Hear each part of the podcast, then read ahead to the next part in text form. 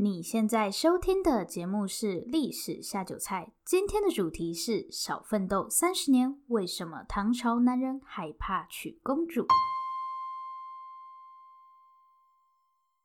？Hello，欢迎来到《历史下酒菜》，今天是我们的第十七期节目。在正式开始今天的节目之前，还是要拜托大家帮我到 Apple 的 Podcast 里面打新评分加留言，谢谢大家。每一则留言我们都会回复，如果有什么想听的主题，也可以留言告诉我们。再拜托大家一件事情，历史下酒菜有自己的 Facebook 粉丝专业喽，大家可以到 Facebook 搜寻“历史下酒菜”就可以找到我们，不要忘了帮我们按赞哦，也欢迎私讯我们，期待收到你们的讯息。下面就马上开始今天的节目，今天的主题是少奋斗三十年，为什么唐朝男人害怕娶公主？其实今天这一期节目啊，我大概在过年的时候就想做了，因为那时候哈利王子跟梅根想要脱离英国王室嘛，所以我就想说来做一期跟皇室婚姻有关的节目。他们大概是在今年的呃一月八号发表声明，说要退出英国王室。但是呢，后来武汉肺炎一起就爆发了，大家的注意力也就没有继续放在这件事情上面。我发现要跟着时事真的有点困难，嗯，因为大概要花几天的时间准备稿子，然后就会发生那种准备到一半又出现了更重要的事情。对，所以这个主题就被放置了一段时间，但是没关系，我们今天就还是来谈谈这个话题，关于哈利跟梅根的事情。目前他们就是确定要退出英国王室了。我最近又看了一下新闻，他们应该是在三月底的时候正式卸下王室成员的身份。从之前的相关新闻可以感觉到，大家对于哈利梅根退出王室这件事情并没有太多好感，尤其是英国民众。最大的原因，我想应该是王室成员的生活开销是由人民来买单，所以人民就会觉得王室的生活应该要被社会检视。王室成员有很多应该要去履行的义务。虽然说这些王室成员乍看之下不用做什么就可以过着很好的生活，听起来是很令人羡慕啦。不过王室生活真的没有看起来这么幸福，从很多例子都可以看出来。像是现在的日本皇后雅子在还是太子妃的时候，因为他们只有一个女儿爱子公主，那日本天皇只能由男性担任嘛，所以为了继承人的问题，雅子皇后也是承受很大的压力。雅子皇后的婆婆美智子皇后嫁到王室后也是适应不了，因为真的有太多规矩要遵守，所以其实也可以理解梅根为什么不想要继续待在英国王室。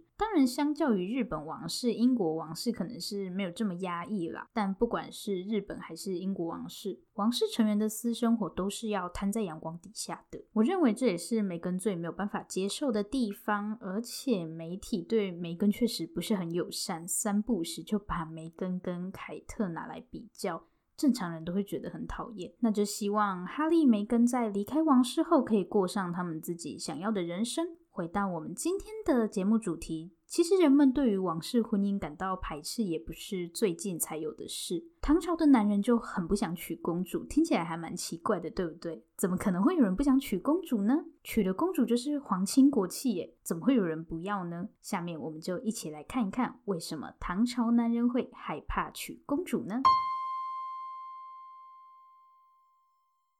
在讨论为什么唐朝男人会害怕娶公主之前，要先知道一件事情，就是到底谁可以娶公主。如果你只是一个平民百姓，小小的农夫，根本不可能娶到公主。对于一般老百姓来说，皇室当然是高不可攀的存在，但普通人根本不可能跟公主结婚。所以，如果一般平民有机会可以娶到公主，他们当然不会抗拒。不过，这样的情况基本上是不太可能发生。所以，可以跟公主结婚的到底是哪些人呢？我们在第十四期节目，就是谈情妇那一集啊，有说到欧洲王室的婚姻都是为了政治利益嘛。这样的情况在中国也是适用的，所以公主的婚姻当然也是要为政治服务。那可以结婚的对象，老实说并不多。第一种是所谓的功臣之家，简单来说就是跟一些官员联姻，透过跟底下这些大臣建立婚姻关系，有助于去让臣子对王室更有向心力，这样王室的统治就可以更稳固。举个例子好了，哦，郭子仪，嗯，郭子仪因为平定安史之乱有功嘛，所以他们家族也会跟王室进行联姻，对王室来说就可以达到拉拢的效果。第二种是皇亲国戚，其实这种分类它不是绝对的，就是你可能同时是功臣也是皇亲国戚嘛。那皇亲国戚就很容易理解，像是跟皇后的家族去进行联姻，最明显的例子就是跟武士，不是日本的那个武士，士是姓氏的氏，指的是武则天那个家族。武则天应该大家都知道是谁吧？对，就是传统中国历史上唯一一个女皇帝，还有跟韦后、韦氏家族的联姻。韦后是唐中宗的皇后啊，中宗是武则天的儿子。好，搞不清楚他们之间的关系也无所谓了。反正就是可以看到公主会去跟这些皇后的家族联姻，那目的是什么呢？当然也是为了要巩固政权嘛，所以他们一定会很频繁的去跟这些王室里面的人保持联姻关系，就像欧洲王室也是差不多的家族，一直结婚来结婚去。好。第三种是士族，诶，士族有两种写法，可以写成士兵的士，或是世界的世。什么是士族呢？简单来说，可以看成是一些有名望的大族。其实前面两种分类就是功臣啊、皇亲国戚，他们并不会拒绝娶公主，因为这两个群体跟王室本来就是生命共同体。会排斥娶公主的，其实是我现在要谈到的士族。这群人是特别的不想要 娶公主。不过氏族的问题比较复杂，所以后面我们再来集中讨论这个问题。下面继续说，还有哪些人会跟公主联姻？第四种类型是和亲，公主和亲，相信大家应该或多或少都有一点印象。汉代很有名的就是昭君出塞嘛，就是王昭君嫁到匈奴。那唐代的公主也一样会去和亲，嫁给其他外族。但是呢，事实上王昭君跟皇帝根本没有任何血缘关系，所以其实大部分唐代和亲公主，我们可以说她们都是假的。大多数的和亲公主虽然啦或多或少都跟皇帝有一点血缘关系，但她们并不是皇帝的亲生女儿。皇帝用亲生女儿去和亲的情况其实是比较少的，除非是唐。朝很衰弱的时候，才会用真正的公主去和亲，毕竟形势比人强嘛。最后一种呢，是把公主下嫁藩镇。比起和亲的，大部分都是诶假公主吗？嫁到藩镇的几乎都是货真价实的公主，就是皇帝的亲生女儿。什么是藩镇呢？为什么嫁到藩镇的都是真正的公主？藩镇是藩属的藩，然后城镇的镇是藩属哦，藩属国的藩属，不是番薯哦。简单来说，哎，藩镇就是一种行政区划，就像是板桥区、中正区这种行政区划。但是呢，藩镇比较特殊的是，它是为了军事目的而设置的。当时是为了要保卫边境，所以就在边境设置了很多这种藩镇来抵御外族。可想而知，这些藩镇手上是有军权的，掌控军队，说话就可以比较大声，这个很好理解。前面我们有说到安史之乱，安史之乱后就是唐代中期以后，中央政府衰弱，所以就没有办法很好的控制这些反正。这也是为什么嫁到反正的公主大部分都是真正的公主，因为王室是透过这样的方式来拉拢这些反正。好的，所以会跟公主联姻的群体大致上可以分为五种。第一种是有功的大臣，然后是皇亲国戚，第三种是士族，第四种是跟外族和亲，最后一种就是我们刚刚提到的藩镇。其实，在这五个群体中啊，除了士族之外，其他四种群体并没有不愿意跟公主联姻，因为跟公主联姻或是跟皇室建立婚姻关系，对他们来说是有利的。但为什么士族就不愿意呢？下面我们就来谈谈为什么士族不想要娶公主呢？好，我们来说氏族，来帮大家回忆一下，士族可以写成士兵的士，或是世界的世，两种都可以。那我刚刚说士族其实就是社会上一些有名望的大族嘛。士族的起源可以追溯到汉代的时候，在汉代以前，就是诶什么春秋战国啊那个时代，掌控政权的就是统治阶级都是贵族嘛，平民是没有办法参与政治的。但是汉朝的开国皇帝刘邦其实是平民，这就打破了传统的贵族政治。我们现在选择公务员或是统治阶级的方式，就是依靠考试或是选举嘛。那以前贵族政治是不需要选的，反正你出生在贵族家庭，你就注定要成为统治者。但汉代不是贵族政治，至少一开始的时候不是，所以就会面临到我要怎么去选拔人才。不过我觉得这个部分很讨厌，就是制度政治等于无聊，所以我快速的讲一些大的重点。汉代是用什么方式在选拔人才呢？简单来说是用推荐的。我相信聪明的大家都知道，用推荐的方式真的非常的嗯不好。推荐的问题一定很多啊，一定是自己人在那边互相推荐。好啦，皇帝们也不是笨蛋，后来汉代皇帝也发现说推荐这个方式好像有点问题哦。那不然除了推荐之外，再多加一个考试好了。考试听起来够公平了吧？其实也没有。推荐的话，大家就在那边，你推荐我儿子，我推荐你儿子，这样考试不是很公平吗？在汉代考试内容是以经学为主，经学就是。尚书、诗经、论语、孟子之类的这些东西，嗯，我也不是很懂这些东西。好，总而言之，就是要考这些典籍里面的内容，所以就是比谁比较了解这些书的内容。现在我们要读书很容易嘛，因为都有义务教育了。不过在以前要读书没有这么容易，所以谁可以读这些书，或是谁能够弄懂这些书的内容，他就比较容易当上官员。当官的资格就是被某些特定家族垄断，而且你说推荐会被推荐的都是固定那几个家族，就是地方上的望族。这样的现象到三国啊、魏晋南北朝就变得越来越明显。最有名的就是汝南袁氏，三国里面袁绍、袁术他们。家还有曹操底下的首席谋臣，就是帮他出谋划策的人啦。荀彧来自颍川荀氏。晋朝就是魏晋南北朝的晋朝，司马家像是司马懿啊，就出身河内司马氏，所以当时在社会上走跳的这些人啊，绝大多数都出身士族。不知道大家有没有发现，我在讲到那些士族的时候，前面都会加上地名，像是汝南袁氏、颍川荀氏这些。这个地名的用意是干嘛呢？是为了要区分跟其他人的不同，因为可能会有很多人姓袁嘛，所以汝南袁氏。就是在告诉你说，我就是汝南这个地方的袁氏家族，这样这种方式被称作郡望。郡是郡县的郡，然后望是名望的望。同时，这也反映出其实这些氏族的地方性很强。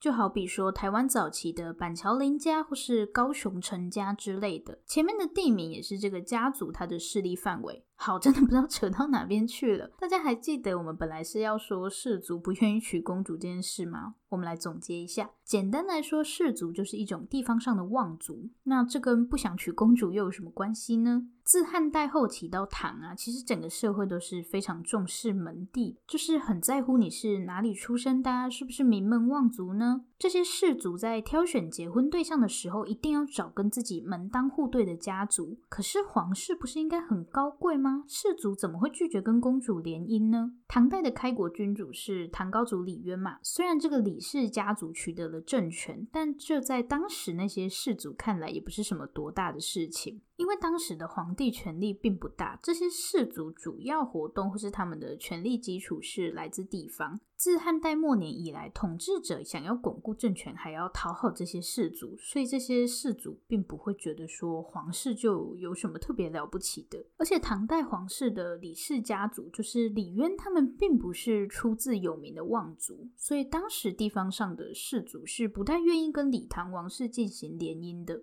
在唐宣宗时，有一个进士叫做郑浩，当时的宰相是一个叫做白敏中的人。那郑浩考上进士后，刚好皇帝正在为自己的大女儿万寿公主找老公，宰相白敏中就跟皇帝说：“哎，可以找郑浩啊。”不过呢，当时郑浩已经准备跟范阳卢氏联姻，这个范阳卢氏一听就是世家大族，结果皇帝就要郑浩回来娶公主。因为这件事情，郑浩就超讨厌白敏中的。有一天，白敏中准备要被派往外地去当官，他就跑到皇帝面前说：“他不想去外面。”皇帝就说：“为什么？”白敏中说，郑浩因为娶公主的事情对自己恨之入骨。以前他在中央当宰相，郑浩还不敢对自己怎么样。但现在如果到外面去的话，白敏中怕郑浩会弄死他，是有没有这么夸张？看看没有娶到世族女儿是一件多么令人扼腕的事情。郑浩一定觉得白敏中很白目。后来皇帝听完就笑笑说：“我早就知道他很讨厌验你。”然后拿出了一大叠正号弹劾白敏中的奏折。从这个例子就可以知道，唐代社会还是很看重门第的。比起公主，大家可能更想娶士族家的女儿。在唐文宗的时候，皇帝想要把公主嫁给士族，结果大家都不想要。皇帝就很无奈的说：“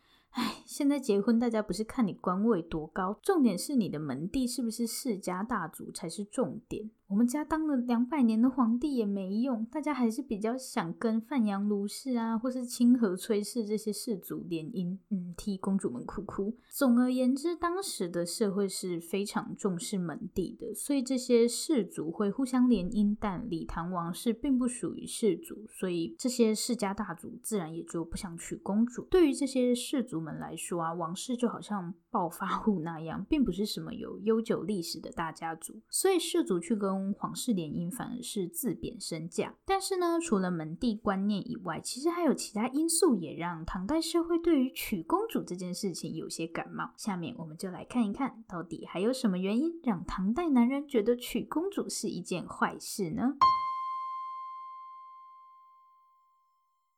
其实，在整个中国历史上，唐代真的是一个蛮特别的朝代。唐代的前一个朝代是隋嘛？好，隋太短了，不要理他。我要讲的是魏晋南北朝。魏晋南北朝的一大特色就是里面有很多政权是非汉族所建立的，像汉代就是以汉人为主的政权嘛。几年前有一部剧还蛮红的，叫做《兰陵王》，里面就有北周、北齐之类的这些政权。那这些政权都不完全以汉人为中心。像北周就是由鲜卑人所建立，那北齐王室虽然在血统上是汉人，但他们却非常的鲜卑化。简单来说，我们可以把这个时候想象成是一个很国际化的社会，除了汉人以外，你可以在各种地方看到不同的族群。南北朝后的隋唐其实也延续了这样的特色，在族群上非常的多元，不论是思想啊，或是食衣住行上，都跟汉文化有些差异。白居易就是诶那个很有名的唐代诗人，写《长恨歌》《琵琶行》的那个人，他曾经写过一首诗，是为了跟朋友分享有间烧饼店有多好吃。这首诗叫做《寄胡饼与杨万州》，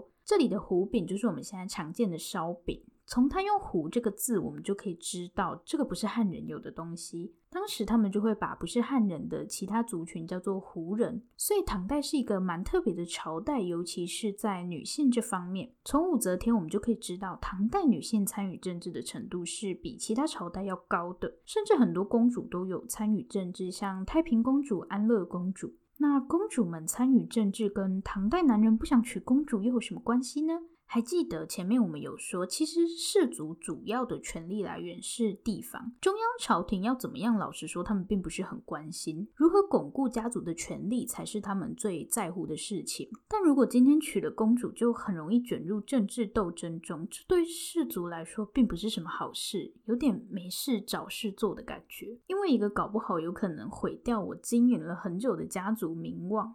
举个例子，唐太宗的女儿高阳公主，她的丈夫叫做房遗爱。这个房遗爱是何许人也呢？房遗爱是房玄龄的儿子。房玄龄可以说是唐代历史上最著名的宰相之一，所以房遗爱的出身可以说是相当不错。大功臣的儿子，怎么样在皇帝面前也是很受宠的。但是呢，当时高阳公主跟房遗爱的哥哥房遗之两个人关系并不好，所以高阳公主就常常在唐太宗面前说房遗之的坏话。结果房遗之知道后就非常生气。等到唐高宗即位之后，高阳公主跟房遗之还是非常水火不容。结果有次高阳公主就被指控说公主意图谋反，因为这个谋反事件，高阳公主跟房遗爱都被处死，房遗之跟其他房家兄弟也被流放。所以娶公主确实很容。容易卷入政治漩涡中。因为你太接近权力核心了嘛，所以很多氏族并不想淌这个浑水。最后有一个说法是，唐代很多公主的性格都不是很好。其实我不太确定这个说法能不能成立啦，但可以看到确实有几个唐代公主的个性真的还蛮恐怖的，什么个性蛮横啊，或是很奢侈都是小事。唐中宗的次女宜城公主因为老公外遇，所以公主就把那个小妾的耳朵、鼻子都割下来，然后还把老公的头发剃光，听起来怎么？很像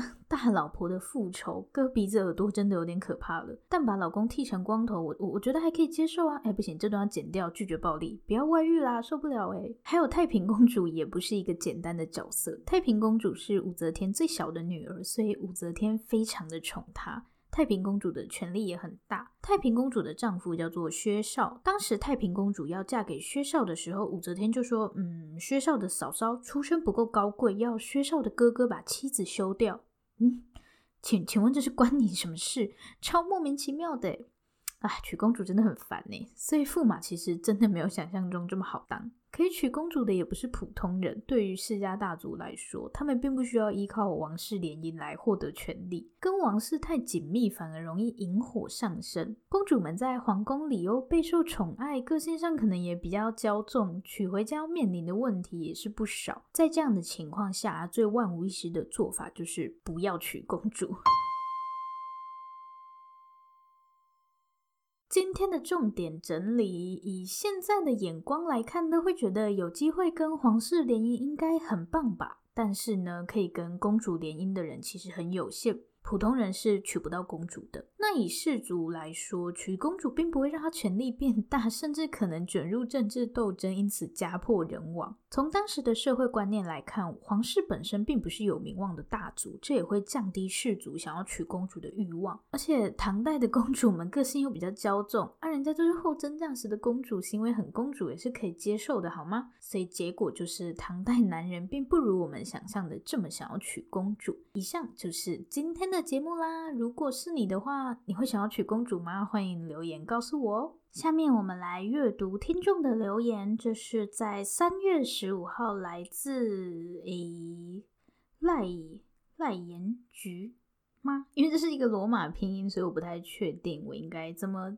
怎么怎么念这个名字？好，那总而言之，我想你应该是姓赖吧。好，那我就叫你赖好了。这是来自赖的留言。首先，先感谢你的留言。呃，赖说过场音乐丁不错啊，内容有趣，时间长度很刚好。其实我之前一直很担心大家说节目长度太短嘞，因为 Apple 建议说一集 Podcast 的长度最好落在三十分钟。可是我是一个人自言自语，要讲个三十分钟，真的真的很。难，不知道大家觉得节目多长比较刚好呢？欢迎在底下留言分享。然后赖还说他还回去听之前的过场音乐是什么，也太可爱了吧！我现在又默默把之前那个。音乐啊，放在 节目的最后面，就是等等我讲完那一大串结尾就可以听到喽。再次谢谢赖的留言，也希望大家可以多多留言给我。这里是历史下酒菜，如果喜欢我们的节目，欢迎订阅我们。最后最后，如果你收听完本期节目有任何的想法，希望与我们交流，或是有任何的建议心得，都可以留下你的评论，我们也会在下一期节目里回复大家的评论。不要害羞，大方的留下评论。如果你真真的真的很害羞，那就订阅我们吧。这里是历史下酒菜，我们下次见，拜拜。对，我刚刚说的音乐就是在这边的后面，有人听到这边吗？大家应该听到这里是历史下酒菜就关了吧。如果你听到这里啊，那我就封你为超级大粉丝好了。